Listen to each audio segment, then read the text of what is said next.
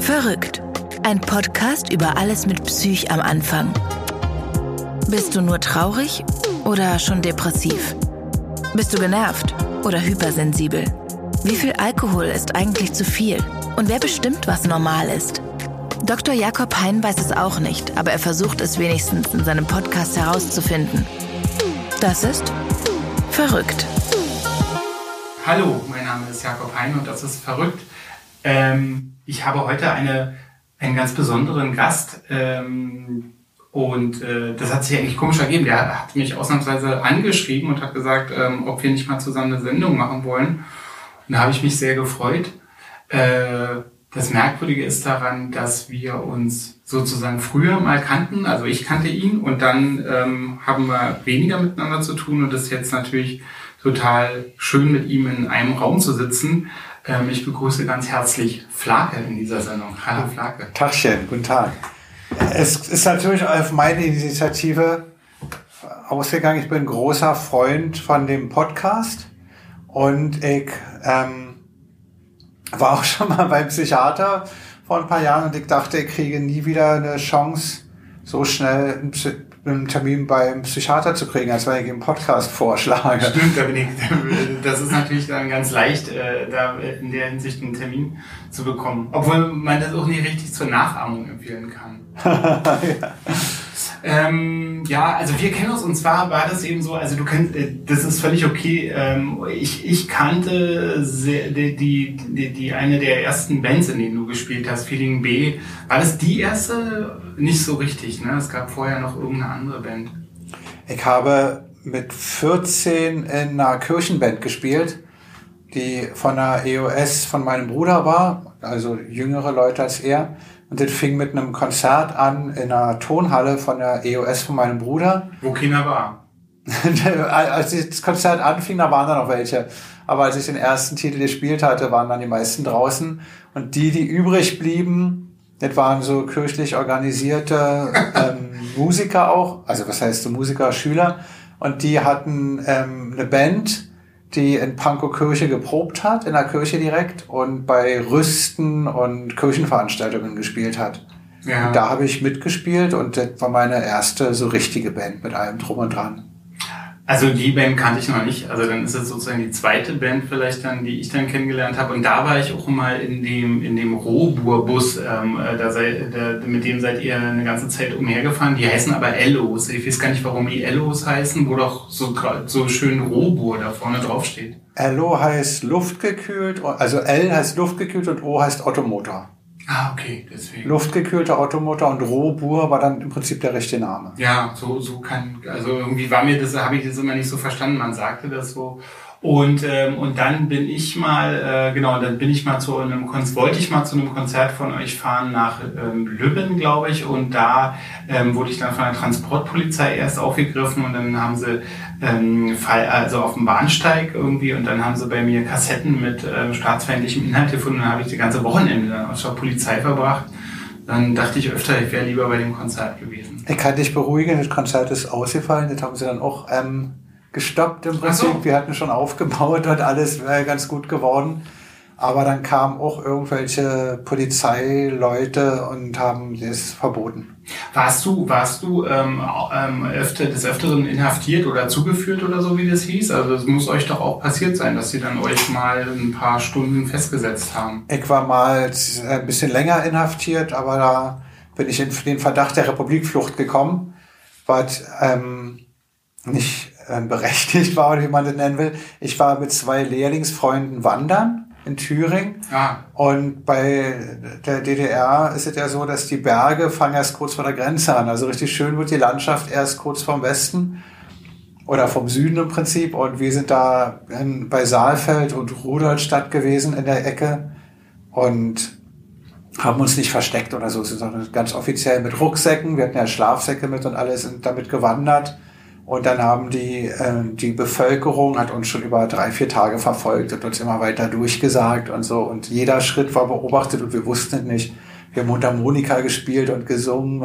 also sehr offen da rumgewandert und es gibt ja Stellen, wo die Schilder waren, da steht das Grenzgebiet, das fängt jetzt an. Aber so ein Schild, Achtung, ähm, Schluss, also noch nicht, wer weitergeht, wird erschossen oder so, sondern nur hier beginnt das Sperrgebiet, betreten verboten. Und da, die sind nie hinter die Schilder gegangen, aber an den Schildern lang, was ja auch erlaubt sein müsste. Also man kann ja am Schild lang gehen. Und das war denen schon dann zu viel. Und in irgendeinem Dorf haben sie dann so zugeschnappt von allen Seiten auf uns zu und uns ähm, mussten da Taschen durchsuchen und richtig so verhaftet und lange stehen lassen. Und dann haben sie uns nach Saalfeld ins Gefängnis gefahren und uns lange verhört, getrennt und, Aber es hatte mit, mit Feeding B gar nichts zu tun. Hatte mit Feeding B nichts zu tun. Und man muss sagen, im Nachhinein hat sich 15 Jahre später herausgestellt, dass an dieser Zeit, in dieser Zeit wirklich welche aus unserer Berufsschule so abgehauen sind, an dieser Stelle im Wald und die haben es geschafft. Okay. Und warum haben sie es geschafft? Weil wir die Aufmerksamkeit von allen auf uns ja. gezogen haben und so. Also im, im Prinzip waren wir doch Fluchthelfer.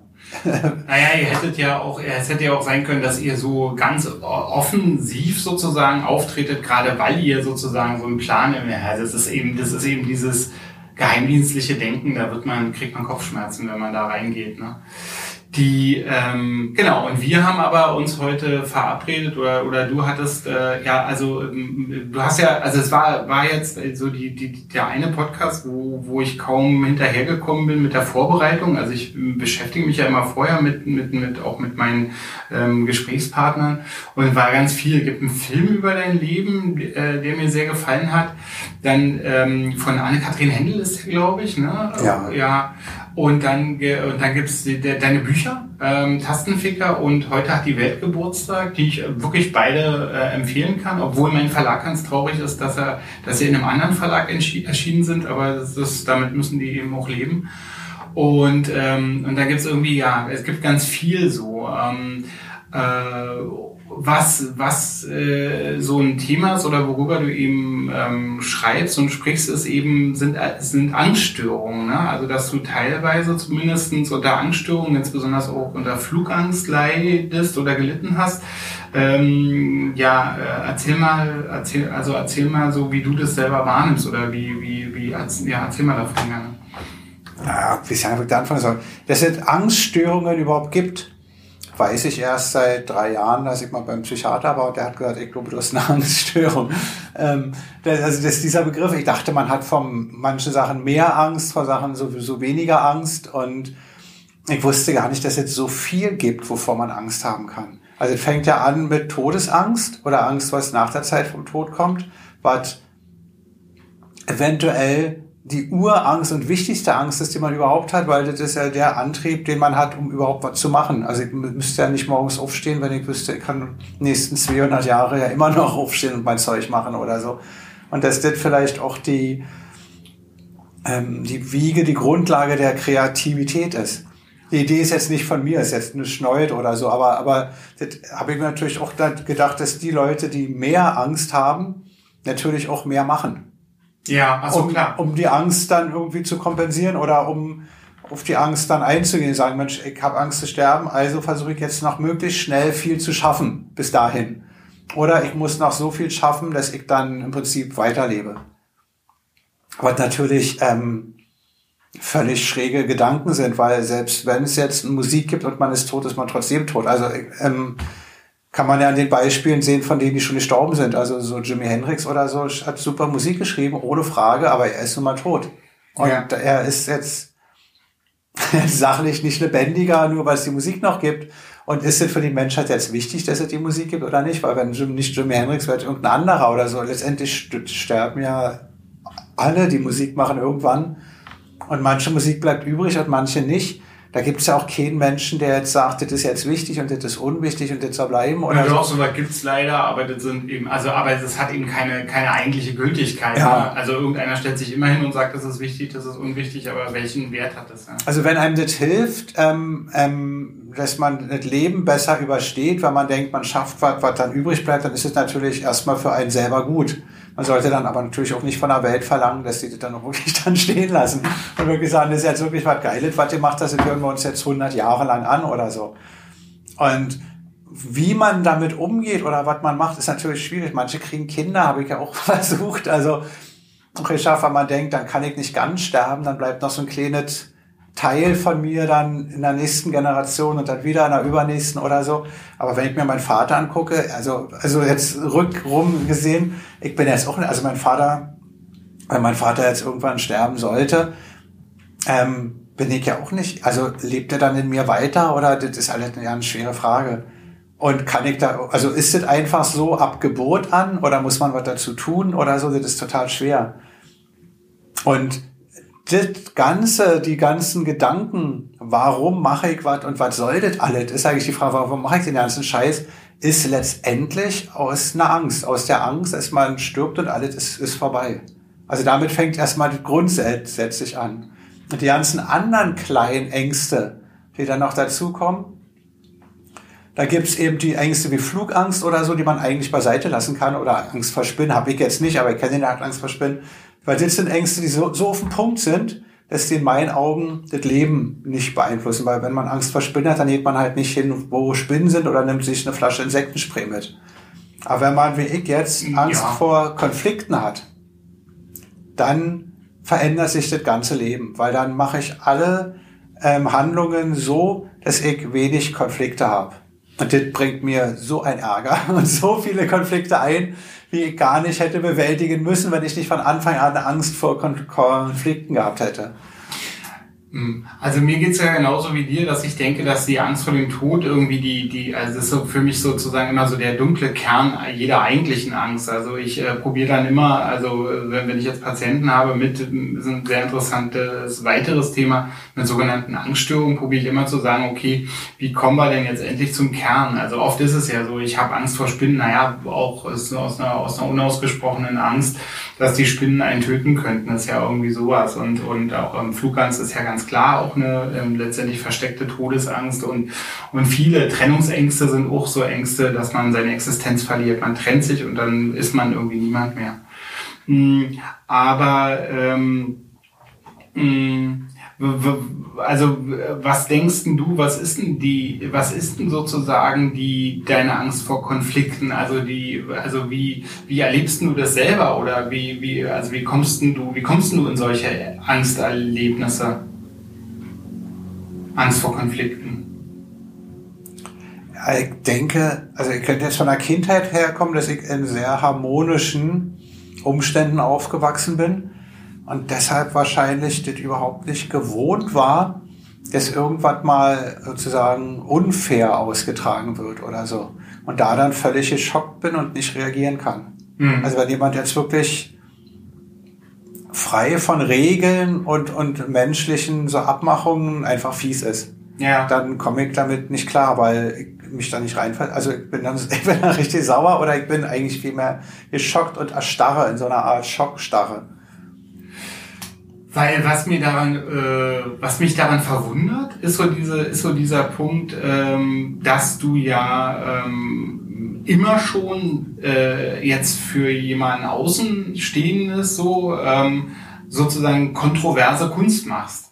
Also, ähm, also die jetzt, ich weiß gar nicht, wie unbeliebt Feeling B jetzt in der offiziellen DDR war, so, aber sicherlich irgendwie sehr unbeliebt. Ne? Aber ihr habt ja ja, weiß ich nicht. Also ihr, ihr, habt ja kein, keinerlei Staatskunst gemacht und so. Und es war ja immer alles so. Aber selbst zum Beispiel, weil ich immer so interessant bei, bei Feeling B, ihr habt euch ja, also in den Texten und so, in der Musik auch sogar mit eurem eigenen Publikum eigentlich gestänkert. So, wisst ihr, so Geh zurück in ein Buch ist ja eigentlich im Grunde genommen alle Leute, die ich kenne, auch mich eingeschlossen, sind ja eigentlich so, wie in dem Lied beschrieben, so, ja.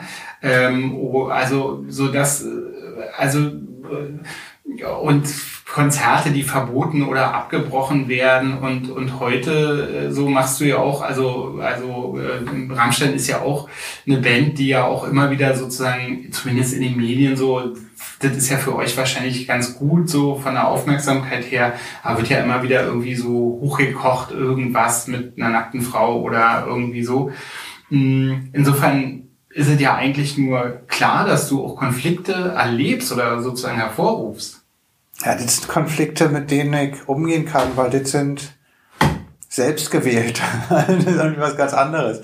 Ähm, Also ist dir egal. Also das- sozusagen das- künstlerische Auseinandersetzung, da- da- da- da- davor sch- das schreckt dich nicht. Das ist ein Terrain, auf dem ich mich ja bewegen kann, weil ich da auch sicher bin. Da habe ich nichts zu befürchten, wie man das steht. Also Angst und Furcht ist ja dasselbe, weil das Schlimmste, was da passieren kann, ist, dass mich Leute blöde finden. Genau. Und das stört mich, glaube ich, wenig. Mir ist wichtig, dass die Leute, die gut leiden kann, mich, mich, mich auch gut leiden können. Also die Leute, die mir wichtig sind. Bei allen anderen interessiert mich das nicht so. Okay. Und es ist ja auch so, dass das alles kontrovers ist, so was ich sage. Also ich sage ja einen Satz, wo man sofort sagen kann, es stimmt doch ja nicht. Und dann sage ich, ja, das Recht stimmt nicht oder so, weil klar, äh, bin ich jetzt ein ängstlicher Mensch oder nicht? Habe ich jetzt, bin ich bescheiden oder nicht? Oder so, das, man kann das nicht. Es gibt auf die meisten Fragen, Man kann nichts objektiv Wahres sagen, sozusagen. es, es gibt auch nicht Angst davor oder nicht Angst davor. Es gibt auch Situationen, wo ich mich als sehr mutig empfinde oder so. Gibt es. Gibt es. Ja, also zum Beispiel, wenn du jetzt dieses ganz berühmte Bild, was ich auch sehr schön finde, also, also als Bild sehe ich es gerne, aber mir geht's ja, wenn du, ähm, äh, wenn du mit dem Schlauchboot über das Publikum fährst, wahnsinnig tolle, unfassbar poetisches Bild. Ich würde, aber ich würde nie, nicht für, nicht für 10.000 Euro mich in dieses Schlauchboot setzen. Also hätte ich viel zu viel Angst davor, ja. Schon mutig. Ähm, ich hatte sehr viel Angst davor. Ich habe immer noch ein bisschen Angst davor. Ich hab- hatte sehr viel Angst davor und habe, also ich will jetzt nicht das auf die Schuld schieben oder so, aber ich habe ähm, große Mengen Alkohol vor den Konzerten getrunken, eine Zeit lang, weil ich echt Angst hatte vor den Sachen, die im Konzert so, so passieren. Ja. Ob das mit Feuer zusammenhängt oder so mit Schmerzen Wahnsinn, ja. oder so. Und das ist jetzt eine ganz billige und blöde Ausrede. Naja, aber ich ist, ja halt- ist ja auch gefährlich. Es ist auch gefährlich, aber wenn man da noch Alkohol trinkt, ist es natürlich noch viel gefährlicher. Und da kommen wir gleich, da kommen wir, können wir gleich wieder zur Flugangst kommen. Ich hatte Flugangst, die sich hochgepeitscht hat von 0 auf 100, ohne dass ich wusste, warum. Ich bin mit meinen Eltern nach Ungarn geflogen. Das war eigentlich eine harmlose Sache mit Interflug oder mit Malev 244, 254, 144 ist eben mit der Spitze. Und Haben Sie mit der Spitze? Nee, 254, die Nachfolge. Ja. Die, die hatte ich auch als Plastemodell zum Zusammenkleben. Und das war ein ganz normaler Flug und alles schön und so. Ich weiß auch nicht, wieso ich auf immer so Angst gekriegt habe. Vielleicht liegt es an meinem ersten Flug nach Ägypten, dann nach der Wende, wo gleich beim Start gab es so ein Geräusch und dann ist über uns an den, an, über den Gepäckfächern ist so eine braune, stinkende Flüssigkeit so rausgelaufen. Und auf die Leute so runter und die fingen an zu kotzen und so. Und dann fingen sie so an zu schreien. Und das war so ein, genau so ein blöder Moment, weil in dem Fl Moment, wo das Flugzeug so startet, kann man so überhaupt nichts machen. Da geht's einfach nur steil hoch und man ist so in den Sitz gepresst. Und dann saßen hinter mir zwei so eine Westler, die haben so, ah, die Hydraulikflüssigkeit oder Ja, ja, so ein Fachwort gesagt, wo ich jetzt dachte, das war's. Also Flügel kann ich Ach so. nicht mehr bewegen. Also jetzt ist, jetzt ist völlig Feierabend und dann ist natürlich nichts passiert, weil die Stewardessen sitzen vorne noch angeschnallt und so. Da, da, beim Start, da ist ja noch keiner da, der irgendwas sagt oder einem hilft. Und die Piloten haben es gar nicht mitgekriegt, weil die ja gar nicht wussten, was los ist. Also die sitzen da da vorne. Es war natürlich kein schwerer Schaden am Flugzeug, sonst, sonst wäre ich ja auch dann mit abgestürzt oder so, sondern da hat ein Ungar versucht, Gewürzsoße für eine Currywurstbude oder Dönerstand zu schmuggeln. Und das war so eine braune, das So war so das eben. Konzentrat, so ein flüssiges Konzentrat und die Tanks, die sind geplatzt bei dem Start, weil da die Koffer so Druck. sind oder den Druck. Ja. Und also im Prinzip eine völlig harmlose Geschichte, aber ich war dann zwei Jahre in Schockstarre. Ich dachte mitten im Start, jetzt sterbe ich und das ist ähm, Na, mein Gedanke wäre auch, dass ich, dass ich denken würde, ähm, es ist ja in so einem Flugzeug, ist ja, nehmen die ja nichts zum Spaß mit. Die nehmen ja nicht 20 Liter Flüssigkeit, Eben. die sie dann in das Flugzeugsystem eben und dann im, im Handgepäck. Äh, Ja, also so insofern hätte ich auch gedacht. Nee, aber ich hätte auch gedacht, wenn das Teil der, des Flugzeug, der Flugzeuglogik ist, dann muss das auch was Wichtiges sein, weil wozu hat man sonst so diese Flüssigkeit da in Ja. dem System? Und das hat mich fertig gemacht. Also da war ich dann tief geschockt und hatte im Prinzip Flugangst, die ähm, nicht besser wurde. Und dann habe ich diese lustigen Tricks genommen mit Talisman, also so Edelstein. Ich hatte eine bisschen esoterische Freundin, die hat mir dann so Schneeflocken-Obsidiane mitgegeben. Das hilft gegen das und Rosmarinquarz oder so Rosenquarz gegen das. Und so ein kleines so Amulett. Und da ich mir dann immer in die Taschen gesteckt, hat, war das Problem immer beim Zoll, dass man immer, also hier bei der Sicherheitskontrolle, dass man immer seine scheiß Steine vorzeigen muss. Und Manchmal hatte ich einen Stein vergessen. Da ich dann, scheiße, ich hatte den Stein nicht mit, der ist in einer anderen Jacke. Oh Gott, oh Gott, oh Gott, ich kann nicht fliegen, scheiße, so ein Mist. Und dann wurde das immer mehr. Und das uferte dann dahin aus, dass ich von einem Freund ein Stück abgestürztes Flugzeug geschenkt gekriegt habe, dass der gesagt hat, pass auf, oder er hat es mir nur so geschenkt, oder ich habe darum gebeten, ich weiß es nicht, aber ich hatte dann die innere Logik, dass ein Flugzeug nicht zweimal abstürzen kann, dass das statistisch unmöglich so ist. Also die Chance ist null. Und da dachte ich, mit diesem Stück Flugzeug bin ich jetzt endlich mal sicher, aber dann hatte ich immer dieses scheiß Stück Flugzeug, was ja auch aus Metall ist. Das war ja scharfkantig, das hat mir alle zerschnitten im Gepäck und so. Ich musste das so einwickeln. Und dann war natürlich an jeder Sicherheitskontrolle musste ich die Geschichte erzählen. Ich finde also ich finde so, weil würde auch, ich finde es auch hochverdächtig. Also wenn jemand sozusagen mit einem scharfkantigen Stück Metall und dann äh, und dann als als Antwort ist, das ist von einem abgestürzten Flugzeug. Ja, das also, war noch vor dem 11. September, also, also Gott sei Dank, sonst wäre okay. das, wär das ja nicht möglich. So verdächtig irgendwie. Aber es ist ja. verdächtig und wir sind ja auch schon manchmal im Ausland geflogen, da musste ich dann auf irgendwelche Sprachen, auf Spanisch oder so erklären, this is a piece of airplane oder weiß ich. Geht gar nicht, und das ging gar nicht und die wollten das mir immer wegnehmen. Da habe ich gesagt, um Gottes Willen, nimmt mir nicht diese Teile Teil weg. Weil dann steigt die Wahrscheinlichkeit wieder, dass du doch abstürzt. Ja, extrem. Und ich dachte und ich dachte, mein hauptlustige Ding war ja, also lustig fand ich das vielleicht kurz, dass wenn ich doch mal abstürze, es war nicht lustig, das war für mich ein Trost. Dachte ich, wenn ich doch abstürzen sollte mit dem Flugzeug, entgegen allen statistischen Möglichkeiten, haben die dann die, die Flugzeugteile und sammeln die raus, zu, um die Flugzeugursache rauszukriegen. Ja, und dann haben sie ein Flugzeugteil zu viel. Und die dumme Gesichter, die stelle ich mir dann im Moment des Sterbens noch vor, wenn die dann sagen, äh, wieso Hä? kann das, das ist noch ein anderer. Das war ja keine Antonov, ich ja, das, das, das, das sagen, kann das ja nicht sein. Das war, war das, sind die zusammengestoßen oder und das, das war mir noch, noch so ein kleiner Trost, dass ich gedacht habe, wenn, dann habe ich doch so einen ganz kleinen Spaß, wenn ich gestorben bin. Stehen ja. die dann da mit ihren Flugzeugteilen und Oder eben weiter. der eine, der es weiß und dann ist das natürlich ein unfassbar, das ist das eine zweimal abgestürzte Stück Flugzeug. Also das ist natürlich dann auch ein, kann man dann auch bei Sotheby's oder so versteigern. Könnte man dann, ja, bloß wer kriegt das Geld. Aber ist egal. Jedenfalls hat es nicht wirklich was genützt, weil ähm, Flugzeugteile in der Tasche ist das eh, ne? Aber Angst im Kopf ist das andere und Angst im Kopf ist leider nicht sachlich. Den kann man leider mit Argumenten nicht beikommen, mit nichts. Das ist einfach da und ob ich da Flugzeug mit habe oder nicht. Und deshalb habe ich es eben versucht mit Alkohol, mit Valium. Das war nicht ein Fiasko. Also Alkohol hilft nicht. Und jetzt bin ich irgendwie 54 Jahre alt. Jetzt kann ich sagen, Alkohol macht schlimmer. In jedem Fall. Und schadet nicht. Aber das kriegt man als Jugendlicher oder als normaler, als junger Erwachsener nicht hin. Und Valium hatte nur die Wirkung, ich war völlig bedämmert im Flugzeug. Also wir kannten irgendwelche so Apothekerinnen oder so, ich will jetzt auch keinen belasten. Mhm. Die haben uns diese kleinen Tropfen gegeben, die Flaschen, da stand 10 Tropfen, ich habe 20 genommen oder 25, wenn es nicht gewirkt hat. Und da lag dann benebelt im Flugzeug rum. Aber die Angst ist eigentlich trotzdem da. Die Angst ist ne? trotzdem da, das erstaunlicherweise. Ist, das ist immer dieser, und dann ist er so, als ob man, als ob man sozusagen die Angst in einem Sumpf erlebt, so. Also man kann sich langsamer bewegen, die Gedanken fließen langsamer, aber die Angst ist eben. Im Prinzip ist es noch viel schlimmer. Ja, weil man nicht reagieren kann. Genau. Und gefährlicher ist es sowieso. Weil ja. einem ja jegliche Reaktionsmöglichkeit aus der Hand genommen ist, wenn man unter Medikamenten steht. Und dann war natürlich das Schlimme, dann kam das Flugzeug an. Ich wollte aussteigen, hatte also weiche Knie.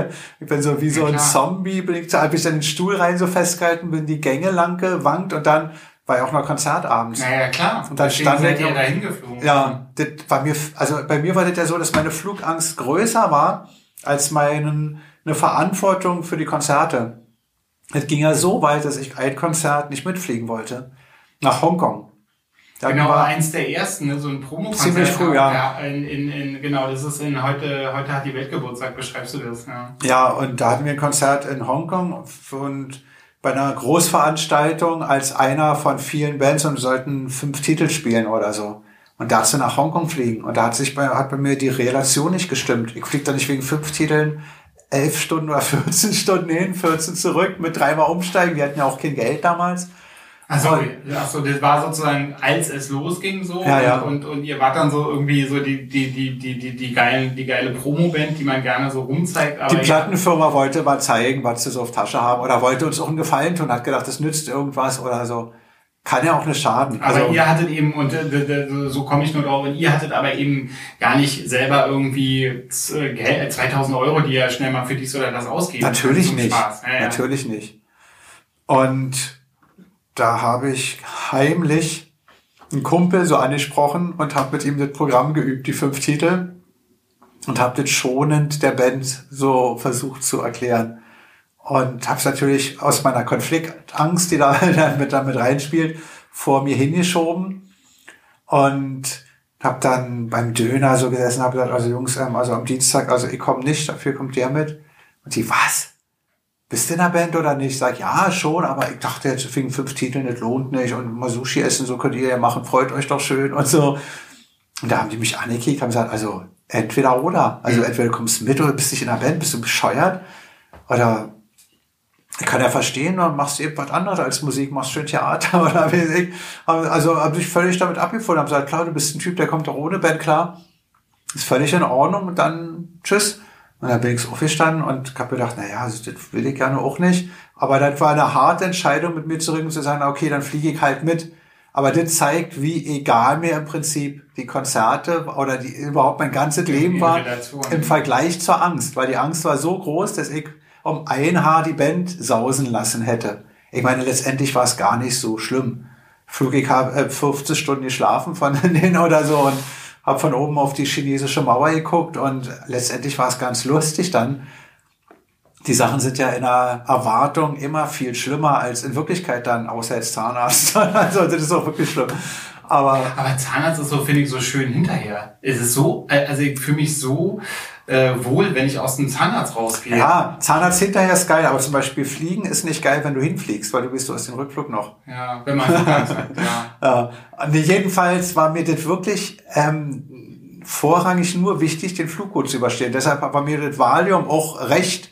Und beim Konzert habe ich mir dann halt einen Stuhl ans Keyboard gestellt oder so. Ich meine, im Publikum ist es nicht aufgefallen anscheinend und habe dann halt auf, auf Viertelkraft gespielt oder auf 20 Prozent. Und nächsten Tag da ging's wieder. Fällt der Band auf? Also merkt die Band, dass da irgendwie inner nicht so richtig mitziehen Das kann? ist das Gute, wenn man eine Sechs-Mann-Band hat. Ja. Da kann, wenn einer oder zwei schwächeln, fangen die anderen das locker auf. Okay. Und, aber ich habe gemerkt, es hat keinen Sinn mit Valium und mit Alkohol so auch nicht. Es, es wird alles, alles immer, immer schlimmer. Ja, und bei Alkohol ist ja dann irgendwie das, äh, also das ist ja eine große, große Gefahr für Musiker, ist ja sowieso Drogenabhängigkeit und bei Alkohol hast du ja dann das Problem, dass du ja dann irgendwann nur noch trinken musst. Also du musst dann einfach äh, trinken, um zu trinken. Also da geht's ja dann aus dem, aus der Therapie raus ins, ins, ins Trinken. Also das, also dann, dass dann sozusagen der Trinken ein separates Problem ist. Ja, also hätte, hätte, bei, bei hätte ich wahrscheinlich sogar in Kauf genommen, wenn es was genutzt hätte. Oh Gott. Eine kurze Unterbrechung. Vielen Dank fürs Zuhören. Dieser Podcast ist vollkommen unabhängig, damit wir ihn euch überall zur Verfügung stellen können. Wir haben uns entschieden, unabhängig zu bleiben von Portalen, Redaktionen, der Industrie oder anderen großen Playern des Gesundheitswesens. Trotzdem wird dieser Podcast professionell produziert und das verursacht ein paar Kosten. Hm. Naja, wenn ihr euch, so wie wir, wünscht, dass es mit Verrückt weitergeht, brauchen wir eure Unterstützung. Empfehlt uns weiter, verlinkt uns, schreibt uns auf Facebook, was wir besser machen sollen. Aber natürlich helft ihr uns noch mehr, wenn ihr dieses Projekt auch durch Spenden unterstützt. Ihr findet uns auf dem Portal Steady unter Verrückt der Podcast. Jede Spende hilft uns wirklich weiter. Danke. Und jetzt zurück zu Verrückt. Bei Feeling B war doch immer so, der, der schreibst du ja auch, aber das hat man ja auch gesehen, so, der, die, der endete ja immer, wenn, wenn, wenn der Sänger betrunken war. Also die, das war ja schon auch, hatte ja auch immer was Merkwürdiges. Äh, wenn, ja, bis bei Feeling B war der Sänger schon schwer alkoholabhängig, ja, ohne ja, dass wir wussten, dass es sowas gibt. Ja, ich ja. dachte, es gibt besoffene Männer und nüchterne Männer. Ja. Also damit war das für mich klar. Ich habe ja nie als Krankheitsbild gesehen. Ja. Auch, auch nicht. Du, hast, du siehst alle nicht als Krankheitsbild an. Nee, dabei. Naja, in der. Zeit noch nicht. Inzwischen ja. weiß ich das, das alles. Nee, aber, aber weil das, also, nee, ist ja nur so, ist ja, ist ja eigentlich, auch, ist ja auch egal. Ich, die Frage ist ja auch, ähm, also jetzt beim, bei der Alkoholerkrankung zum Beispiel, das ist ja schon wirklich eine Krankheit und es ist lohnenswert, diesen Blick. Bei Angst ist es ja so, man muss ja Angst haben, um zu überleben. Man soll ja Angst vor schnell fahrenden LKWs haben, sage ich immer. Also das ist sehr vernünftig. Aber es gibt dann eben irgendwas, genau, wenn, wenn man, wenn man anfangen muss, sein Leben, so wie man es leben möchte, zu verändern oder eine Band, die man total ähm, die man selber total cool findet und mit denen man Spaß hat, dann zu verlassen, dann, dann ist, dann spricht man von einer Angststörung. Also, dass man sagt, du hast eine normale Angst, aber die kommt zu früh eigentlich oder vor dem Abflug. Ja, aber das war ja, wie gesagt, die Flugangst, die ziemlich auf dem, auf dem Punkt so konzentriert ist aufs Fliegen. Ich habe dann was Lustiges gemacht. Ich habe ja wirklich alles versucht, wie gesagt, bei Alkohol, bei allem. Ich bin dann zum Hypnotiseur gegangen. Ja. Ne, das war ähm, ein Typ, der gar nicht, also das beruflich gemacht hat oder so, der war ein ganz normaler Mensch, also ist er sowieso, der hat gesagt, er hat aus Zufall gemerkt, dass er es kann. Ja. Und seitdem sind Leute zu ihm gegangen und haben sich helfen lassen oder so. Der ist hat, hat mich hypnotisiert. Also ich habe es gar nicht richtig, den Punkt nicht gefunden, an dem er mich in Trance versetzt hat, falls er das überhaupt gemacht hat. Ich habe mich zwar hingelegt und so, ja, ich habe mich nicht hingelegt, doch ich habe mich hingelegt. Aber er hatte nichts mit einem Gong gemacht oder irgend sowas, Nö. sondern also man erzählt eigentlich dann so. Ja, ich war nicht, also ich habe nicht den Punkt gemerkt, wo sich bei mir irgendwas verändert hat. Ich dachte, ich bin wach und klar. Und ja, ist man ja auch. Also ich mache Hypnose, deswegen da kenne ich mich ganz genau. Ja. Jedenfalls hat er irgendwas gemacht und sich mit mir unterhalten, hat mir dann erklärt, als er wieder auf, als ich wieder im Prinzip im Gespräch war, dass ich gar keine Flugangst habe, sondern dass ich einfach Angst habe, starke Angst. Und die Angst sucht sich wie so, ein, wie so eine ah. Spritze, die man so ins Blut kriegt, sucht die sich die Adern, wo sie langkommt. Sucht okay. sich den Weg und wenn da bei Flugangst eine Ader ein bisschen offen ist, dann fließt sie da rein. Okay. Wenn da eine Spinne vorbeirennt, fließt sie zur Spinne. So wie Wasser seinen Weg findet. Ja, so wie Wasser sein, so seinen Weg findet, dass, es, dass man das gar nicht steuern kann oder auch und gar nicht, und dass es absoluter Zufall ist. Weil wenn ich zum Beispiel in einer bestimmten Phase nicht geflogen wäre, hätte ich wahrscheinlich auch nie Flugangst Angst gehabt. Weil ich habe ja auch keine Angst vor, ich habe ganz keine Angst, ich habe keine Angst vor vielen Sachen, wovor andere so Angst haben. Ja, also das ist ja, das ist ja das Widersprüchliche für mich, oder widersprüchlich, ich kenne das ja ein bisschen, aber so, dass du ja ganz viele Sachen machst, also, äh, also wie gesagt, da könnte man mir, das Geld könnte man mir nicht bezahlen, dass ich das mache, mich in so ein, mich in so einen Feuertopf setzen, um mich da ersticken oder mit, mit einem Flammenwerfer beschießen zu lassen. Also das, das hätte ich so, würde ich, also wenn, wenn dieses Konzept vor mir erläutert werden würde, würde ich sagen, ja, okay, mache ich nicht, Punkt. Also das ist, also das ist ja die Angst, dass Angst nicht im geringsten an Realität gebunden ist. Ja. Also das ist ja das, was ich so festgestellt habe. Also gerade, also mir ist mal was passiert, ich hatte mal auf Flugangst oder so, da hat ähm, auch mir jemand gesagt, ähm, wieso hast du da Angst?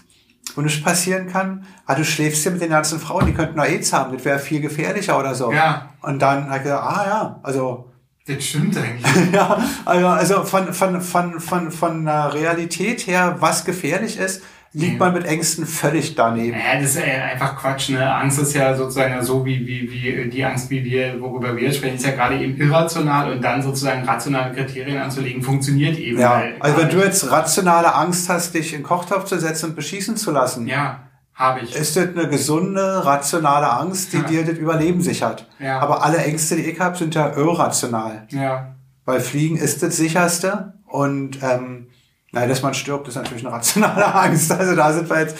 Ähm Nein, das kriegt man eben nicht hin. Also, ich glaube, das Sterben ist halt irrational. Ich glaube, da, wir kriegen das nicht. Das ist so wie die Unendlichkeit des Weltalls. Das ist so weit, das kriegen wir eigentlich, glaube ich, nicht. Deswegen gibt es so viele Religionen, die drehen sich auch alle um den Tod, oder? Also weil das ist, das kriegen wir nicht so gut äh, hin. Also das kriegen wir, das ärgert uns und aber wir kriegen es nicht ähm, auf die Kette. Ja, und deshalb haben wir davor Angst und vorm Kochtopf und Flammenwerfer nicht. Bei Kochtopf und also ich jetzt nicht, weil ja. Flammenwerfer und Kochtopf kann ich mir ausrechnen. Also wenn ich jetzt rational wäre, ja. dann würde ich sagen, die Gefahr, dass mir was passiert, ist jetzt so und so hoch und wenn, dann tut's weh oder ich verbrenne mich ganz doll. Ja. Hast Aber ja beim auch schon. Tod weiß ich nicht, was passiert und deshalb äh, wächst da so eine Urangst, die dann irgendwo sich hinschleicht. Wobei ich jetzt diese, dieses mit dem, mit dem, mit der Konfliktvermeidung immer noch nicht so ganz verstehe. Du sagst ja, du, dir machen Konflikte nichts. Das ist dir, okay, du möchtest nicht, dass Leute, die dich nicht leiden können, dass, also, äh, die dich gut, also mit denen du dich gut verstehst, dass die nicht eine schlechte Meinung von dir haben.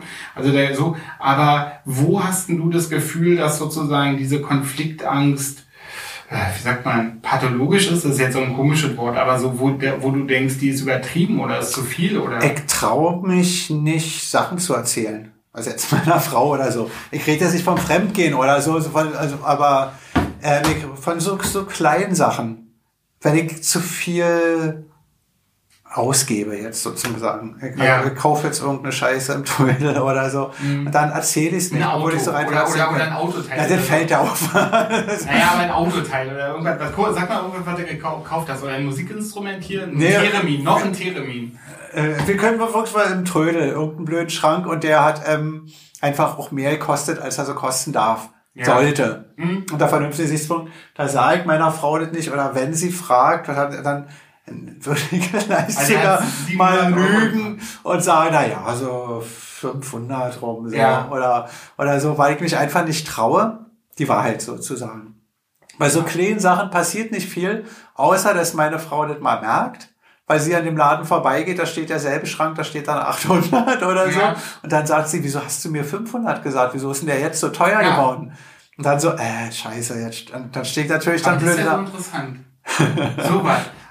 Also so, so fängt es dann klein an. Was vermeidest du da? Ja, ist ja total interessant. Ich liebe ja konkrete Beispiele. So diese allgemeine wird dann immer so schnell so wolkig, so dann da so. Aber so mit dem, jetzt sagen wir mal, mit dem Schrank im Trödel oder so. Und und was vermeidest du da, wenn du jetzt nicht sagst, wie viel wie viel der eigentlich kostet? Also, sie, also wenn du jetzt sagen würdest, 741 äh, Euro, so hat mhm. er, also wollte der haben und du hattest dann keine Lust mit ihm. Also warum hast du denn eigentlich? Ah, ich kann doch nicht falschen. Da so. sind wir gleich beim nächsten Punkt. Weil ich will mit dem Verkäufer der auch keinen Konflikt haben. Ja. Das heißt, wenn der Verkäufer sagt, es soll 800 Euro kosten, mhm. sage ich, gut. Ja. Dann, also ich überlege kurz, ist es mir 800 wert oder nicht? Ja. Und wenn ich der Meinung bin, ja, ich würde den nehmen. Mhm. Es ist, kann damit leben für 800, ich habe dann gute Laune, kaufe ich das. Okay. Ich würde nie auf die Idee kommen zu mhm. fragen, mhm. kann ich den auch für 700 haben? Ja, denn für 700 ist es ja derselbe Schrank. Also er wird ja da nicht besser, wenn er billiger ist. Ja, obwohl interessanterweise doch weil, weil ja den, den, wenn du den jetzt auf 700 runtergehandelt hast, dann kommst du nach Hause, dann könntest du ja deiner Frau sagen, hier, den Schrank habe ich, und wie viel hat der denn gekostet? 700, der wollte eigentlich 800 und ich habe ihn runtergehandelt. Dann ist er ja irgendwo besser, weil er sozusagen in dein Leben harmonischer passt. Äh, ja, aber dann habe ich den Stress mit dem Verkäufer. Weil der Verkäufer sagt 800, ich musste dann sagen, nee, ich will nur 600 zahlen. Dann sagt er, 600 für den Schrank? Den kriegen sie nirgendwo. Und dann hält er mir seinen scheiß Vortrag. Und ich denke auch, der wird sich ja was dabei gedacht haben, wenn er 800 sagt. Ja, er denkt sich, dass, er eben, dass das eben der, der, der maximale Wunschpreis ist und, und also diese berühmte Verhandlungsbasis oder so. Mhm. Kann das auch nicht, kann, kann das aber, muss ich ehrlich zugeben, auch nicht, weil, äh, ja. Also für mich vom Gefühl, wenn ich mit dem Schrank komme und du wisst, das war ein 800 Mark Schrank, dann sage ich, okay, war ein 800 Mark Schrank. Mhm. So, dann ist der für mich das auch wert. Wenn er jetzt nur 500 gekostet hätte, Nein, ist ja ist für mich eigentlich nichts besser, weil der Konflikt ist ja trotzdem. Ja, wobei die, ich glaube, die Illusion ist, ich glaube, der, dass der, dass der Verkäufer eher denkt, äh, das ist aber ein äh, kenntnisreicher, kenn, kenntnisreicher Möbelkäufer.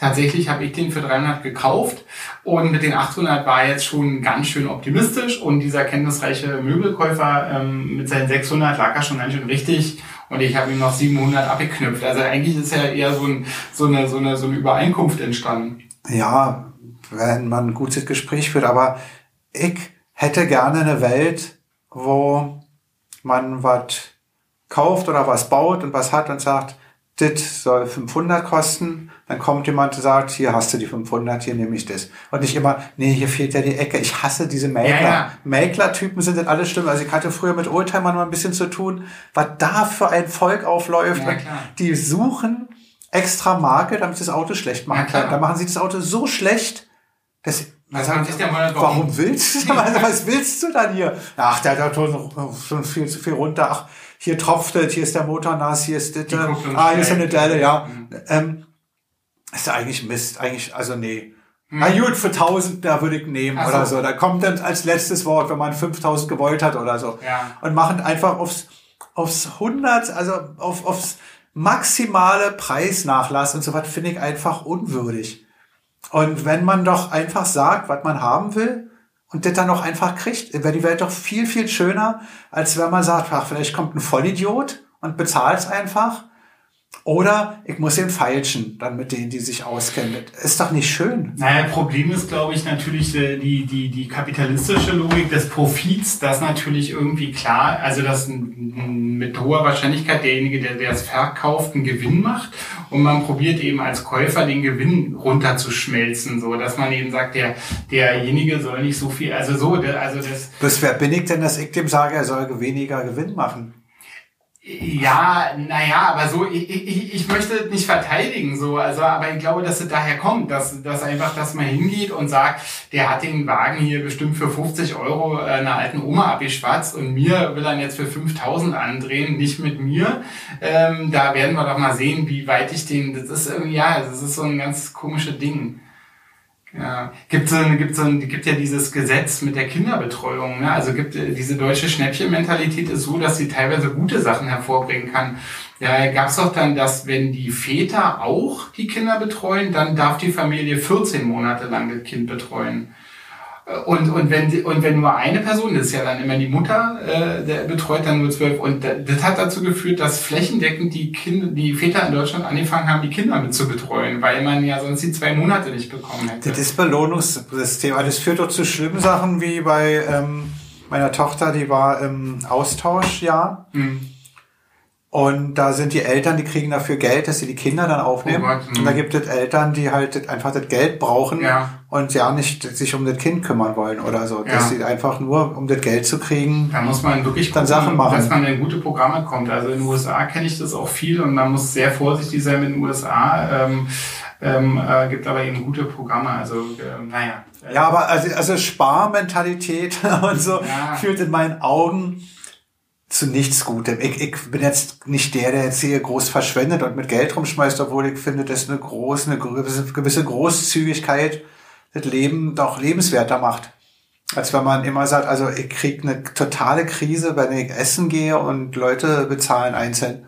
Das finde ich unhöflich und unwürdig und auch ja. dem Kellner gegenüber total blöde, dass der für die Eile das einzeln. Ach, und ich hatte einen Apfelsaftschorle mhm. und zwei das und mhm das Entschuldigung, warum steht bei mir Position 3, 270? Was, ach so, okay, ja, ja, ja. Ja, ja also das ist, das ist entweder man will zusammen essen gehen oder man will nicht zusammen essen ja. gehen. Aber vielleicht liegt es auch an der DDR-Sozialisation. Da gab es ja dann diese, äh, diesen EVP, ähm, äh, Einheitsverkaufspreis. Endverbraucherpreis. End Endverbraucherpreis. Und ich wusste immer, und als Kind dachte ich immer, das hieße erwählter Volkspreis, weil das so EVP und dann, ich kannte, und dann habe ich immer mich geärgert, dass das Volk so einen hohen Preis gewählt hat. Da dachte ich immer, warum machen die denn das? Sie können so doch ein bisschen, hätten doch, also ich dachte, dass irgendwie das Volk sich so abgestimmt hat. Und dann dachte ich immer, warum haben die denn so einen teuren Preis gewählt? Das wäre doch besser weniger gewesen. Obwohl es im Großen und Ganzen ja ähm, die Grundnahrungsmittel fast schon zu billig wieder waren. Die waren, die waren, die waren subventioniert, ne? Aber ja. Na, jedenfalls, aber jetzt kommen wir nochmal zurück zu dem, zu dem Schrank und dann, und, also, und, und dann, aber wozu führt das? Das heißt also, du, also wenn, manchmal ist es eben so, dass du dann in so eine Konflikte kommst, dass du also, dass du, also da entsteht ein Problem und dann eigentlich kannst du dieses Problem nicht, nicht, nicht gut verdauen. Also entweder du hast den Konflikt mit dem Händler, willst du nicht, kaufst den im Schrank für 800 ab, dann kommst du nach Hause, dann ähm, hast du den Konflikt mit deiner Frau aber du weißt ja gar nicht, ob du den Konflikt mit deiner Frau hast, sondern du willst ihr nicht sagen, dass du für den Schrank 800 bezahlt hast. Ja, das stimmt. Der Konflikt ist noch gar nicht da. Ähm, aber du würdest es eben auch nicht sagen. Du denkst, der könnte passieren, der Konflikt, und lieber sagst du. Ja, ich sag, das sag dann lieber nichts. Ja, richtig. Das war meine Frau sehr an mir stört, wenn ich ähm, nicht alles ganz klar, ja, ja, hm, nee, ja, geht oder so. Mhm, nicht, so, so die 500 rum. Ja. ja, ja.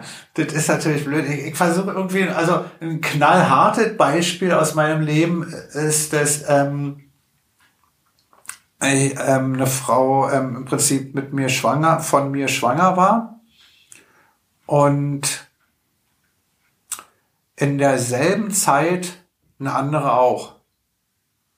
Krass, eine andere Frau. Und, und was absolut zufallsmäßig war, weil ich wusste das nicht, dass die erste schwanger ist, als mit der zweiten war. Also das ging, war wirklich ein, ein, ein Unterschied von drei Monaten und ich habe mich nicht getraut, den anderen Frauen zu erzählen. Also untereinander. Dass ähm, ich von beiden im Prinzip, also beide von mir ein Kind erwarten.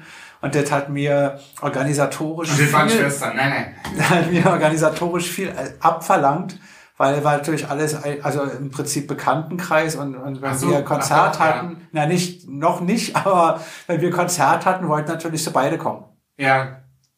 Und dass ich die dann im Prinzip so uhrzeitmäßig versucht habe zu verteilen oder so, oder in, in verschiedenen. Also wenn ihr zum Beispiel, wenn ihr in Berlin zum Beispiel gespielt habt ja. oder so, also dann, dass das dann irgendwie um die Ecke war oder Ja, ja. Und ich hätte jetzt gedacht, eine, eine in Rio de Janeiro und eine nee, nee, in, äh, beide Berlin.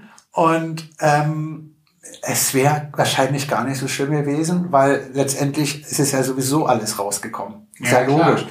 Aber in der Zeit habe ich mir da völlig ähm, zerquält. Oh, ich darf da nicht anrufen, wenn die dabei ist. Und das ist ja da, man muss ja wirklich dann noch aufpassen. Und später wurde es dann richtig schlimm, als beide dann Bauch hatten.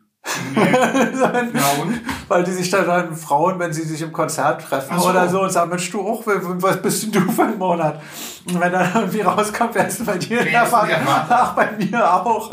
Ähm, das war so, so, so mein Albtraum-Szenario, obwohl es überhaupt nicht schlimm gewesen wäre. Und im Nachhinein habe ich mich natürlich viel geärgert, dass ich mir im Prinzip ein Jahr völlig versaut habe, weil ich mit dem Gedanken ständig aufpassen musste, dass es nicht rauskommt, mehr oder weniger. Aber mit so. der zweiten warst du zusammen? Oder nee, mit, mit keiner beiden, von beiden so richtig. Zusammen? Okay. Ah, ja. Weil, wie nennt man das, Affären? Oder, also, schwer zu sagen. Und, hm. Ja, es, es war, also äh, es, es hat mein Leben ganz doll schwer gemacht, dass ich nicht ein, einfach gesagt habe, Mensch, übrigens. Mhm. Yvonne ist auch schwanger. ja, Yvonne war es nicht. ja. Also ich habe jetzt, ich hab jetzt irgendeinen Namen aus dem Mut gezogen, ja. Okay. Ja, und, und das macht einem das Leben total schwer, obwohl man das absolut mit einem Satz alles aus der Welt schaffen könnte. Einfach sagen könnte. Ich will mich jetzt hier nicht out. na, na, aber ist es so? Ja, weiß, weiß ich nicht. Ist also ich meine jetzt, das ist ja schon, keine, ja, keine Ahnung. Also jetzt, das ist jetzt schon ein, ein, ein, ein echt ein ganz schön große Ding. Also, du wolltest nur konkrete Beispiele ja, und mit dem Schrankbild. Nein, nein, ist ja okay. Nee, ich, ich, ich beschwere mich überhaupt nicht, aber ich denke, da, da, das ist ja jetzt keine, das ist ja jetzt schon äh, für, für alle Beteiligten, besonders aber eben natürlich auch für die, für die schwangeren Frauen ja irgendwie ein existenzielles Ding. Also dass man da jetzt nicht so sagt, ey, übrigens, ja, Yvonne ist auch schwanger. Also das passiert war es ja sowieso schon. Also ja. ändern hätte ich ja sowieso Und beide Frauen können. dachten nicht, dass da oder dachte eine der Frauen, dass ihr in einer in einer dass ihr in einer auf dauerhaft angelegten Partnerschaft euch befindet. Das ist ja dann was anderes. Wenn eine der Frauen denkt, naja, so, ähm, wir kriegen dann ein Kind und vielleicht ziehen wir auch zusammen, so, also wenn, wenn, oder wenn es beide denken, dann wird es natürlich schwierig. Wird schwierig, aber es wird nichts besser, wenn man nicht sagt. Okay. Stimmt, natürlich, klar, absolut. Weil dann kann, hat, hat man überhaupt keine Möglichkeit, überhaupt das Problem so anzugehen oder so, oder sich damit auseinanderzusetzen. Das, das du nicht mit denen. Also, also, also das heißt, du hast mit beiden so ein bisschen so ein, du hast so ein bisschen, äh, bisschen äh, äh, ähm, die Flamme so ein bisschen äh, unterm Topf gehalten. Also das hat so ein bisschen vor sich hergeköchelt. Wenn man ein Kind kriegt, dann hat man ja auch Verantwortung und alles. Man kann ja dann nicht sagen, tschüss, interessiert mich nicht oder so. Nee. Also das, das kommt also ja nicht in Frage. Tun, aber ist scheiße, ja. Hm. Also das war für mich klar, dass man natürlich ähm, eine gewisse Kontaktbeziehung äh, sowieso hält. Ja. Weil man sich ja ums, also das ja, Kind ja dann irgendwann kommt. Und jetzt sind sie 18. und jetzt ist natürlich alles so, wie es ist, ähm, okay. Aber damals ähm, war das nicht schön. Also für, für glaube ich, für keinen der Beteiligten, weil ich zu feige war, einfach zu sagen, was ist. Weil so, dass so was passiert, das ist ja eine ganz so, andere Frage. Aber das ist eh schon so ähnlich wie, wie, wie, wie mit dem Schrank sozusagen. Also, dass du da schon, also am Anfang steht irgendwo so eine, so eine komisch inkonsequente Handlung deinerseits, ne? Also jetzt so, also, so, dass, äh, also, wenn du weißt, die ist schwanger, dann wäre ja, eine, also gibt ja, ähm, gibt ja ähm, Möglichkeiten, der äh, nicht schwanger zu werden beim Sex so. Also das, das war ja dann schon zu spät im Prinzip. Ja, aber bei der zweiten, nee, bei der zweiten hätte es ja theoretisch, naja. Ich bin mir gar nicht sicher, dass ich schon da wusste, dass die erste schwanger ist. Ja, ja, okay. Ja. Ja. ja. Das stimmt schon, weil, äh, also im Übrigen, weil der, weil, weil, weil du erzähltest, dass dein Freund eben so gesagt hat, mit, mit AIDS oder so, viel wahrscheinlicher ist ja sogar, dass man bei ungeschütztem Geschlechtsverkehr andere, zum Beispiel Hepatitis bekommt, was ja auch ganz furchtbar ist. Also sogar noch wahrscheinlicher als AIDS HIV und, äh, und es ist irgendwie ähm, auch, auch äh, lustig, dass man eben, dass man da die Sorge noch mehr hat oder so, ja. Hm, naja. Also, oder? Also, ähm, das heißt so, du hast es, du hast es, also du bist in so einer äh, großen Harmonie aufgewachsen, dass du immer wieder in Situationen, also dass, also dass du dir immer wieder so eine komplizierten, dass du dir immer wieder so, eine, so einen komplizierten Dinger baust. Also du, du, also du, du legst immer so ein komisches Fundament, oder ist es so, ja, also immer so ein komisches Fundament, wo dann so, so ein komisch, wo dann so ein wackeliger Turm drauf entsteht, so. Na, eher wie so eine kleine, wie so, eine, wie so ein kleines Nest, wodurch irgendwie durch Schlamm so die Mauer immer höher wird. Ja. Dass man ja. also völlig sinnlos sich da selber das immer schwerer macht. Wenn man, ist doch klar, wenn man irgendwie Scheiße gebaut hat, mit jedem Tag, den man wartet, wird es doch schlimmer. Ja. Auch wenn es letztendlich immer nur dieselbe Tat ist, die man gemacht hat. Und zum Schluss da sagen dann die, ob es beim Tater doch so ist, oder so sagen, Mensch, wäre doch alle ja nicht so schlimm gewesen. Hättest du gesagt, hätten wir das und das gemacht, aber meistens macht man dann noch so, so Vertuschungstaten dann noch hinten dran. Also es gibt ja Morde, die passiert sind, nur um eine Vergewaltigung ähm, zu vertuschen. Ja, na, oder auch nur um Fremdgehen zu vertuschen. Also jetzt so, also Vergewaltigung ist ja, ist ja auch wahnsinnig schrecklich, aber eben um, um ein total einvernehmliches Fremdgehen zu vertuschen. Ja. Wo man sagt, das ist doch Quatsch. Also, ne, ja, wo, also wo man, wo die eigentliche Sache ja nicht so schlimm ist, auch rationell nicht, überhaupt ja nicht so zu bewerten. Ja. Und so geht's mir mit kleinen Sachen, dass ich dann das einfach so hinschiebe, dass es dann irgendwann blöde wird, dass nur das Hinschieben an sich dann schon die blöde Tat ist. Mhm. Und nicht das, was ich eigentlich gemacht habe. Aber hat das mit Angst zu tun? Ist das Angst oder ist das eigentlich auch so eine Art Ungeschicklichkeit? Also die Angst, diese Todesangst, die du am Anfang äh, erwähnt hast und die ja auch so, also die ich auch immer glaube, die so im, im Kern jeder Angst steht, ähm, die ist ja da gar nicht so zu finden. Also, oder ist die, äh, ist die da irgendwo emotional zu finden? Nee, die ist nicht emotional zu finden, aber ich glaube, die ist der, die ist der grundlegende Angstimpuls, der die anderen Ängste anstupst. Also das zu vermeiden, nicht so, ja. so nicht also sozusagen die vermeiden. Also ach so, das ist immer es ist immer eigentlich die Vertuschung, mit der du mittlerweile die, so die, die Vertuschung ist es oder dann, dann ist es natürlich auch in der Konfliktangst ist es die Angst vor Verlust, dass man denkt, man will sich mit der Frau nicht streiten, damit sie nicht weggeht. Angst vor Verlust der Frau, der Beziehung. Mhm. Und Verlust ist ja für mich auch die Todesangst von der Ursache her. Ja, klar. Dass man Verlust hat, dass irgendwas dann weg ist. Ja, klar, alles. Also bei, bei der Todesangst dann. Das, das, das äußert sich da, dieses Verlustding, äußert sich ja auch in allen Sachen, dass man auch sich nicht streiten will, weil man nicht will, dass der andere geht oder so. Wenn man sich jetzt im persönlichen Streit oder so. Und das ist wiederum egal bei der Band oder bei der Kunst. Ob die, die anderen, die gehen nicht weg. Die Bildzeitung, die wird nie weggehen. oder ob das die, ist, ist ob die, wirklich, wirklich schade.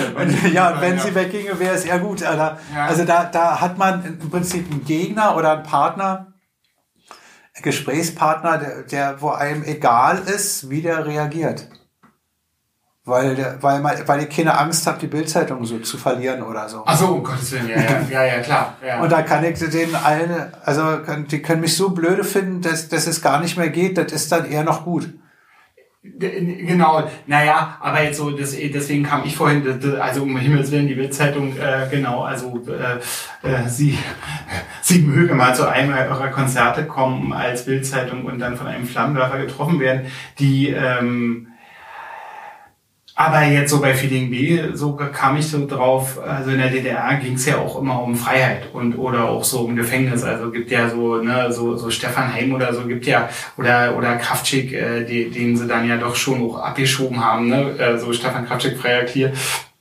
Also da, da so, da es war ja auf eine Art schon etwas mutiger, irgendwie der DDR auf den Sack zu gehen. Also ohne ja. dass ihr das jetzt, das war, also ich habe das auch nie so gesehen, aber die, die haben es ja so gesehen. Ich habe es nicht als Musiker gesehen, ich habe aber gemerkt, dass in der DDR war die Akzeptanz von Musiker extrem hoch. Naja, klar. Weil jeder, auch die Arbeiter, die haben uns bei unserem LKW geholfen, irgendwelche Klempnermeister, die sonst nie irgendwie einen Termin hatten für irgendwas wenn man als Feeling B ankam, dann haben sie sofort sich den Kittel so angezogen und haben dann irgendwas geschweißt und so, weil die wussten, man ist eine Band und man ist, man stellt sich hin und traut sich das Zeug zu singen und so. Da, da hatte man absolut einen anderen Ansporn als jetzt. Da war man wirklich, da hatte man wirklich ähm, eine Funktion als Band und auch einen absoluten Rückhalt im Publikum. Ja, aber, aber zum Beispiel, ihr habt ja dann, ihr habt ja dann die, äh, die ähm, ihr hattet ja dann die, da war ich auch mal beim Konzert, ich weiß gar nicht, wie kurzlebig dieses Projekt war, ich gab ja dann die Magdalena Keibel Combo oder Magdalenen Keibel Combo, ich weiß es gar nicht mehr, benannt nach der Magdalenenstraße in Lichtenberg, wo die Stasi-Knast war, und der Keibelstraße, der berühmte, die berühmte Polizeipräsidium. Ähm, zwei Orte, an denen ich mich auch aufgehalten habe, ähm, stundenweise. Ähm, und ich meine, war ja schon sehr provokant. Also der ist ja okay, ich, ich will, verstehst du, aber das finde ich schon, ist ja nochmal was anderes, als zu sagen, man findet die, man findet die Springerpresse zum Kotzen. Also weil das hätte ja sein können, dass ihr dann, dass dann eben, äh, keine Ahnung, also ähm, Paul dann eben in der Magdalenenstraße und du in der Kebbelstraße dann irgendwie mal ein paar Wochen landet. so. Also ich kann mir nicht vorstellen, dass irgendjemand eingesperrt wird, weil er eine Band Magdalenenstraße nennt oder Magdalena Kai bekommt. Das ging in meinen Kopf nicht rein. Ich habe da keine Gefahr gesehen. Mhm. Ich denke, Aber so blöde so? kann noch gar kein Mensch sein, dass er einen wegen so was einsperrt. Also dazu hatte ich viel zu tiefes Vertrauen in die DDR. Wahnsinn. Ja. Weil ich, ich habe einfach, also rein vom Menschlichen her gedacht, ab wann ist man so kriminell, dass man eingesperrt werden kann? Was muss man machen? Und das war für mich Mörder, Dieb ja, ja, oder irgendwas, aber, aber, aber nicht jemand, der sich einen lustigen Bandnamen ausdenkt. Aber äh, Freier Klier und Stefan Kraftschick wären ja jetzt sozusagen Gegenbeispiele. Die sind ja, die sind ja wegen wegen äh, Liedern so äh, auch äh, also inhaftiert und dann quasi abgeschoben worden. Also die, die haben ja jetzt nicht, die haben ja nichts, nichts gestohlen und nichts äh, sonst wie. Tja, die sind irgendwie weitergegangen als wir. Und in meinen Augen, also ich, vielleicht wollten sie auch einen Schritt weitergehen und direkt was ändern. Bloß ich wollte das ja nicht. Ich, ich fand die DDR ein, einfach gut, weil ich nichts anderes kannte und weil für mich das äh, wollte ich übrigens sagen, hat mir so mal gefallen, du, du bist mal überraschend aufgetaucht in so einem Film über die, über die, über die FDJ. Da, da bist du irgendwie, das fand ich so toll, weil da haben so, wurden ganz viele Leute interviewt, so FDJ-Funktionäre, die da auch sehr gut gelebt haben und auch sehr gutes Geld verdient haben. Und ähm, die haben alle gesagt, wie schlimm das war und, die, und dass sie sich eigentlich auch schämen und die jungen Leute und so. Und der Einzige, der gesagt hat, dass er die DDR und die FDJ gut fand, warst du. Das war schon sehr, sehr, sehr lustig. Also weil, weil ihr ja nicht, ihr, ihr wart ja überhaupt nicht FDJ nahe, ja. Ich war in Wandlitz, so nach der Wende hier in Waldfrieden. Ja wird die Regierung gewonnen. Ich habe mir das Honecker Haus angeguckt, das Milka Haus und so. Oder? Sehr bescheiden. Und ich sage, ich habe schöner gewohnt. Du, ja? Ja. Ich habe bei meinen Eltern, wir hatten eine Altbauwohnung im Prenzlauer Berg, eine kleine, zwei Zimmer. Ja. Mit zwei Kindern, zwei Erwachsene. Wir Ofen, Ofenheizung, kaltes Wasser. Ja. Aber es war schöner. Es war gemütlich, es war richtig toll. Und ich ich sehe nicht, dass sich ein Einzelner bereichert hat oder irgend sowas oder so von denen. Die, ich denke, die Ostregierung, die wollte wirklich was Gutes machen. Die wollten wirklich ein neues System aufbauen, ein neues Land machen. Ein gerechtes Land, ein Land für Arbeiter. Das, das war, ist eine Aufgabe, die ist nicht so einfach zu, zu schaffen. Also nicht in, in 20 Jahren schaffst du nicht nach dem Faschismus direkt so ein Land aufzubauen. Das war ja so eine lustige Enttäuschung, dann finde ich auch der, von, der, von der Westpresse, die dann sozusagen ja nach der Wende dann eben nach Wandlitz gekommen sind, um dann eben zu zeigen, hier so, so dekadent lebten die Fürsten. Da, war nichts dekadent. Da war nichts, da war sozusagen so ein Hirsch in Bayern, da war ein grauenvoll. Da war gar nichts, ja. Also und, und, und, und und deshalb fand ich, ich hatte da diese, diese Feindbild nicht und ich hatte auch die Angst nicht, weil ich dachte, es sind keine bösen Menschen die wollen wirklich das Beste. Das denke ich eigentlich immer noch im Nachhinein, dass die wirklich mit, also größtenteils nach bestem Wissen und Gewissen gehandelt haben im Osten und die, die Politiker und Kim so weit böse wollten. Aber hattet ihr nicht, also ich meine, also ich bin von der Transportpolizei äh, zugeführt worden, weil ich zu eurem Konzert wollte. So, ihr äh, im Bahnhof Lichtenberg, so und ja, weiß ich gar nicht, Ostbahnhof oder Ostbahnhof oder Lichtenberg. Aber ihr müsst doch, du musst doch auch Begegnungen, Gespräche, Verhöre oder so gehabt haben, als eben, also wir sind ja so bei dem Thema so Angst und so äh, und, und Vertrauen, aber hattest du, ihr hattet gar nicht? Ich hatte Vertrauen. Ich ja. hatte Vertrauen in die DDR und das war für mich normal, wenn ich in der Nähe von der Oderberger Straße war, weil das Grenze war, ja. kam die Polizei, sagt, zeichnen Sie in DPA. So. Ja, ja. Und dann hat man den Ausweis, man wusste das einfach, wenn man mit sich, wenn man nach Thüringen gefahren ist mit dem Zug, ist man in Bitterfeld dann rausgeholt worden oder so. Das war ja. einfach normal. Das fand ich selbstverständlich, weil man war Jugendlicher, man hatte eine Lederjacke an, man hatte lange Frisur, man war dreckig und hatte noch einen Sticker mit Sex Pistols dran. Ja, dann ist klar, dass man auch aus dem Zug geholt wird. Wenn ich ähm, zu meiner Oma nach Thüringen fahren wollte, hätte ich mich ordentlich angezogen, wäre auch durch, auch durchgefahren.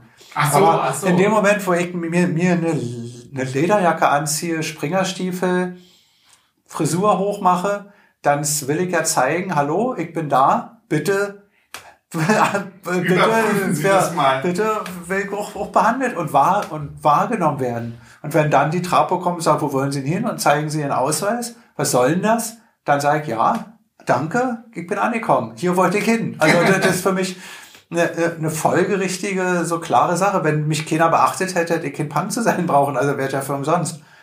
Also da hattest du eben keine Angst, das hat, das hat dir irgendwie keine Angst gemacht. Hat mir kein, so keine Angst, aber ich hatte Vertrauen in die, in die Menschheit, also auch in die Organe, dass die keinen in Knast sperren, der nichts gemacht hat. Okay. Weil das konnte ich mir einfach nicht vorstellen.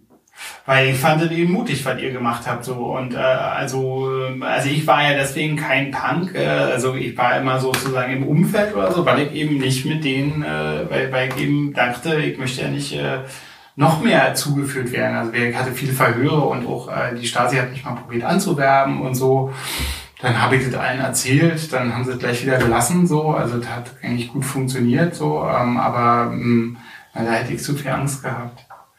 Das heißt sozusagen, es gibt, äh, genau, das heißt eigentlich äh, ist es eben so, ähm, also, dass du, es, also das heißt, diese Angst, diese Angst, diese Todesangst, die Angst zu sterben, die Welt zu verlassen und nichts von dir bleibt mehr und alles ist vorbei, ähm, und die führt immer wieder da, also die hat in deinem Leben schon oft dazu geführt, dass du irgendwo so eine so eine Nester gebaut hast, so eine so eine so eine in so eine in, in so eine ähm, Vermeidungssituation gekommen bist.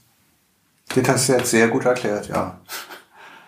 Aber es kann auch an was ganz anderem liegen. Ich bin jetzt nicht der Psychiater. Ja, ich schon mit, ein bisschen, aber ja, ich finde das sehr interessant. Aber dass, dass es eben eine Angststörung gibt, wusste ich nicht lange. Jetzt weiß ich es und das erklärt mir vieles dass manchmal die Angst ein bisschen an der Stelle kommt, wo sie zum Überleben nicht notwendig wäre. Genau, so würde ich es auch beschreiben. Das ist eine schöne Definition, weil man will nicht, am Ende der Therapie steht nicht, dass die Angst weg ist. Das wäre ganz falsch, weil dann stirbt man, weil man dann keine Angst mehr vor LKWs hat. Sondern am Ende steht, dass man irgendwie besser mit, dass die eigenen Ängste besser zum Überleben sozusagen helfen. Wobei die Konfliktangst ja eigentlich auch ursprünglich überlebensnotwendig ist, damit man kein Messer in den Rücken kriegt. Also verärgere ich keinen, weil ich sonst mit dem Streit habe. Ja, das macht überhaupt keinen Sinn, ständig Konflikte zu suchen oder so, ja. ja zu suchen nicht, aber so zu vermeiden ebenso auch nicht. Das, das, die, Genau, er hat einen, beides seinen Grad. Also man muss sie nicht suchen, aber es ist, gibt auch einen Punkt, wo es nicht mehr sinnvoll ist, den zu vermeiden. So, also wenn, wenn eben zwei Frauen schwanger sind, dann ist ja unausweichlich, dass, also am Ende so einer Schwangerschaft kriegen ja viele Frauen ein Kind und dann sind eben irgendwie unausweichlich, das irgendwie hinzukriegen. Hm.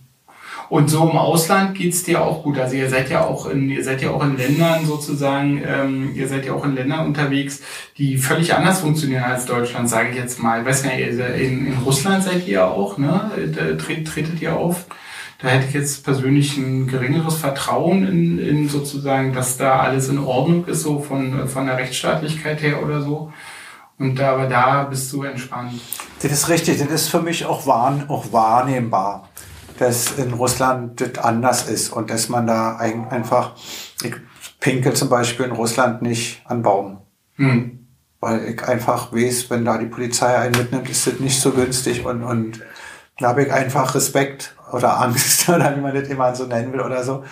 Aber generell fühlt man sich in anderen Ländern, fühle ich mich in anderen Ländern fast freier, weil man eben einer so unter vielen ist, man die Sprache ist dann so anders und man läuft dann einfach nur die Straße und man ist dann nicht so ein, man ist da einfach ein kleiner Mensch, der da so rumrennt. Man hat da keine, also ihr keine, ihr, ihr, ihr die man mal, kennt oder ja so. mal verhaftet worden ne, wegen wegen so einer wegen so einer ähm, Sexnummer irgendwie. Weiß gar nicht, war das in den USA? Ja, ja war in Massachusetts und richtig auch wegen. noch in Massachusetts, weil Massachusetts erscheint mir immer so liberal. Ich habe da mal studiert in Massachusetts und da hätte ich gestaunt, dass es ausgerechnet da passiert. Also mich hat es absolut an Mecklenburg-Vorpommern erinnert, so von der von der Landschaft her und vom Menschenschlag her. Ihr wart so. da in Worcester, so richtig im, im hm. Land, ne? Ihr wart nicht in Boston oder so, ne? Nee, ja. Worcester. Und also bekannt, ne, Worcester eigentlich hättest, hättest du sagen müssen, eigentlich Worcester, weil nach der berühmten Soße. Ich überlege jetzt, ob die Soße, die, die Soße kommt nach einem Worcester oder einem Worcester aus England. In England, ja, ja, ich genau, aber es ist so lustig, dass ihr dann da aus, aus Versehen auftretet. Man merkt sich wenigstens ja. gut, ja. Ähm, es war ein absoluter Zufall, weil irgendwann der Polizeipräsident war da und oder die Tochter, nee, die Tochter vom Bürgermeister war da und der Polizeipräsident. Und dann hat der Bürger, die Tochter ist dann nach Hause gekommen. Aber konnte, die musste eher, die musste schon um zehn im Bett sein oder so. Und die hat dem, dem Bürgermeister erzählt, kannst du dir nicht vorstellen, was da los was ich gerade gesehen habe. Also die war begeistert. Ach so. Und er sagt, ja, was haben die gemacht? Und da hat er die dann anderen dann angerufen und gesagt, verhafte die mal, das geht. Also, das ist ja los, ja. Meine Tochter, die hat da ganz schlimme Sachen gesehen, kannst du mal bitte ganz schnell. Aber das, aber das hat dir keine Angst gemacht. Nee. Also da im Knast zu sein in den USA? Das war, das war extrem spannend, so muss ich das mal sagen. Also man kennt das alles aus dem Film, man hat ähm, schon sich mal einen Knastfilm gesehen mit dieser Sammelzelle, mit diesen Gittertüren, diesem Plexiglas.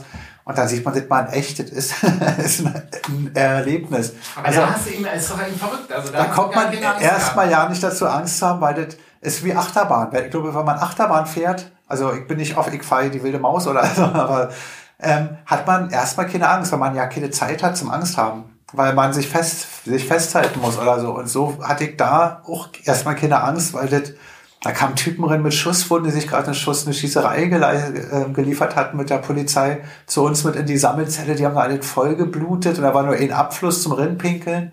Da durfte noch geraucht werden und so. Das war eine Plexi Plexiglaskäfig mit Abfluss. Mehr nicht und eine Tür.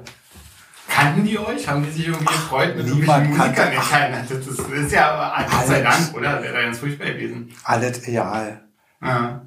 Und, und, und da war es richtig ernst. Also da waren noch richtig so Riesentypen, aggressiv und voller Crack oder so. Das, also das war, war man denkt, dachte, ah, im Film ist ja alles echt.